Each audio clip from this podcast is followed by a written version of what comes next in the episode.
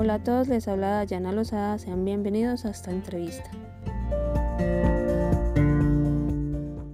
Hoy nos acompañará un personaje que dio a conocer lo más importante de sus estudios en los años 60, en obras como Psicología del Aprendizaje Significativo Verbal en 1963 y Psicología Educativa, un punto de vista cognoscitivo en 1968, junto con modelos de aprendizaje de Brunner y la teoría del aprendizaje social de Bandura.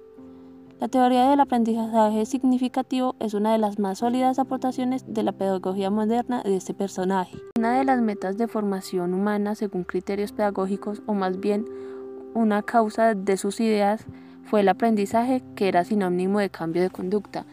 Esto porque dominaba una perspectiva conductista en la labor educativa, sin embargo, se puede afirmar con certeza que el aprendizaje humano va más allá del cambio de conducta, conduce a un cambio en el significado de la experiencia. Justamente esto es lo que quiso cambiar nuestro invitado. Siendo uno de los primeros teóricos en ver el aprendizaje como un proceso activo, quiso que los profesionales de la educación hicieran que los estudiantes se comprometieran con su propio aprendizaje, que les ayudara a relacionar el nuevo contenido con aquellos que ya sabían. Nuestro invitado entonces es David Ausbel. Algunos escritos a lo largo de su vida han sido Desarrollo Infantil 1, Teorías 1997, Desarrollo infantil 3, aspectos lingüísticos, cognitivos y físicos 1989. Psicología educativa 1980. Adquisición y retención del conocimiento 2002. Sin más preámbulos, pasemos a la entrevista con nuestra compañera Adriana Cuaychar.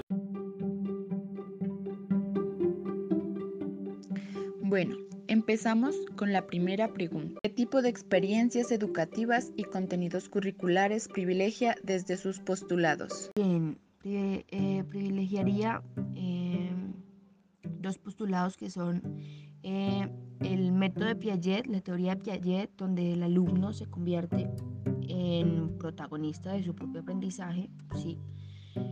Y eh, a partir de, esto se desarrollan dos procesos dentro de la educación, que son el cognitivo y el afectivo. ¿sí? Y también esta teoría de Piaget permite a las instituciones educativas eh, tener como un currículo abierto y flexible, desarrollando pues además contenidos y metodologías eh, como medios para desarrollar capacidades y valores en los aprendices o en el alumnado. Esa como primera. Y eh, la segunda teoría eh, para privilegiar sería la teoría de Vygotsky, donde el docente tiene el rol de observar y diagnosticar el nivel de conocimiento que posee el aprendiz. Y eh, para así, digamos, conocer y descubrir los procesos mentales para poder conducirlo a un nivel más avanzado, es decir, una transición de conocimiento.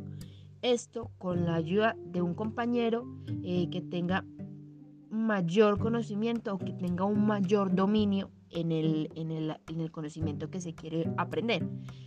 Eh, esto eh, se hace para llegar a la zona próxima del desarrollo para poder alcanzar un, un potencial en ese aprendizaje. Esos serían los dos postulados. ¿Cuál es el papel del maestro desde este pensador? El rol docente. Antes de hablar del rol docente del aprendizaje significativo, quisiera eh, decir algo sobre el rol docente del aprendizaje tradicional y mecanista. El rol que cumple el docente acá es simplemente de imposición de conocimiento. El docente le impone un conocimiento al alumno eh, y un conocimiento que viene de dónde? De lo que tiene el docente. El docente le da su propio conocimiento al niño y le dice, ah, tome. Y el niño qué hace? Repetir lo que el docente le dice y memorizar. Ese es el rol docente de, del aprendizaje mecanista y tradicional. Por el contrario, el rol docente em, de, de este aprendizaje significativo es completamente diferente.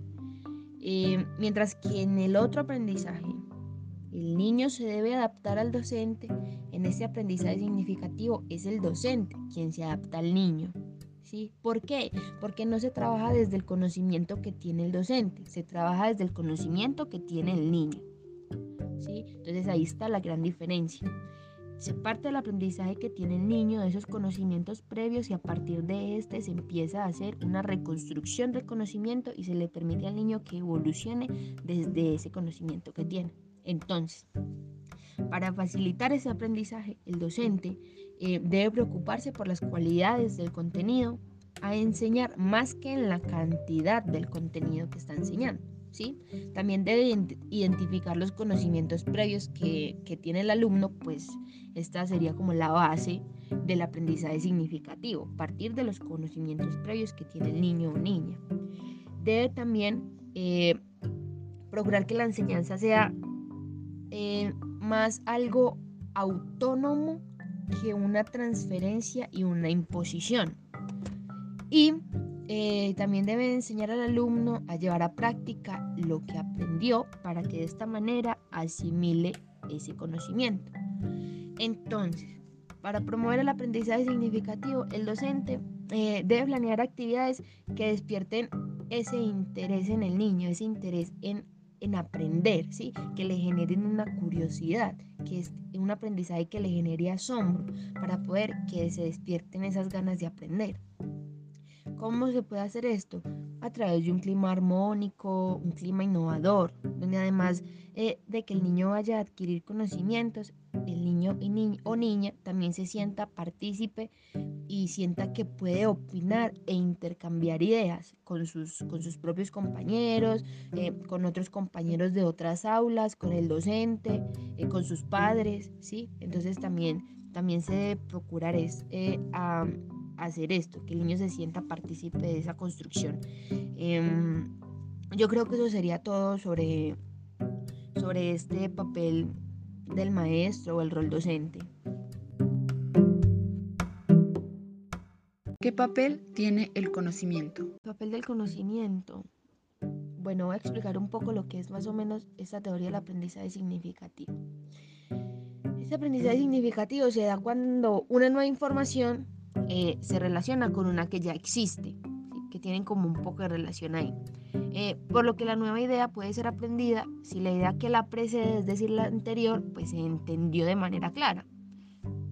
Es decir, que esa teoría mm, plantea que los nuevos conocimientos estarán basados en los conocimientos previos que tenga el alumno o el participante o el individuo, ¿sí? Ya sea eh, como los haya adquirido, ¿sí? Eh, pueden ser en situaciones cotidianas de la vida, en textos de estudio o en otras fuentes de aprendizaje, ¿sí? Aquí el cómo aprendió, cómo tiene esos conocimientos previos, pues no tendrían relevancia. Em, en ese aprendizaje significativo, el saber adquirido por los estudiantes o por el alumnado eh, puede ser, digamos, posteriormente utilizado, o sea, se puede utilizar en otras situaciones y en otros contextos. A esto se le llama transferencia de aprendizaje, ¿sí? Pero entonces, lo que, lo que permite hacer esa transferencia de aprendizaje es entender que más que memorizar hay que entender lo que se está aprendiendo, ¿sí? O sea que si se entiende lo que yo estoy aprendiendo, eh, puedo llegar a hacer esa transferencia de aprendizaje y utilizar mi conocimiento en otros contextos. Es decir, pues con esto de que hay que entender el aprendizaje y esto, eh, esto nos quiere decir que el aprendizaje significativo es completamente lo opuesto al aprendizaje mecanista, a ese aprendizaje memorístico y tradicional, ¿sí? Em, ¿En qué consistía ese aprendizaje mecanista? Pues ese aprendizaje lo que hacía era que esa adquisición de conocimientos nuevos se daban a través mm, de unas prácticas repetitivas y, y memorísticas, ¿sí? O sea, solamente el estudiante repetitivo repetía, y, memorizaba. Eso, eso, en eso consiste básicamente ese aprendizaje mecanista. Entonces es completamente lo opuesto a lo que es el aprendizaje significativo, ¿sí? Em, eh, teniendo en cuenta esto, el aprendizaje significativo tiene una característica importante y es que tiende a ser permanente, ¿sí? Es decir, que lo podemos tener a largo plazo. Pero entonces no, no es que se, se tenga un concepto a largo plazo, pero eh, un concepto sin cambio. No, el aprendizaje y ese concepto inicial hace una transición em, eh, eh, hace una evolución, por llamarlo de alguna manera. Entonces ahí es donde se dice que es a largo plazo.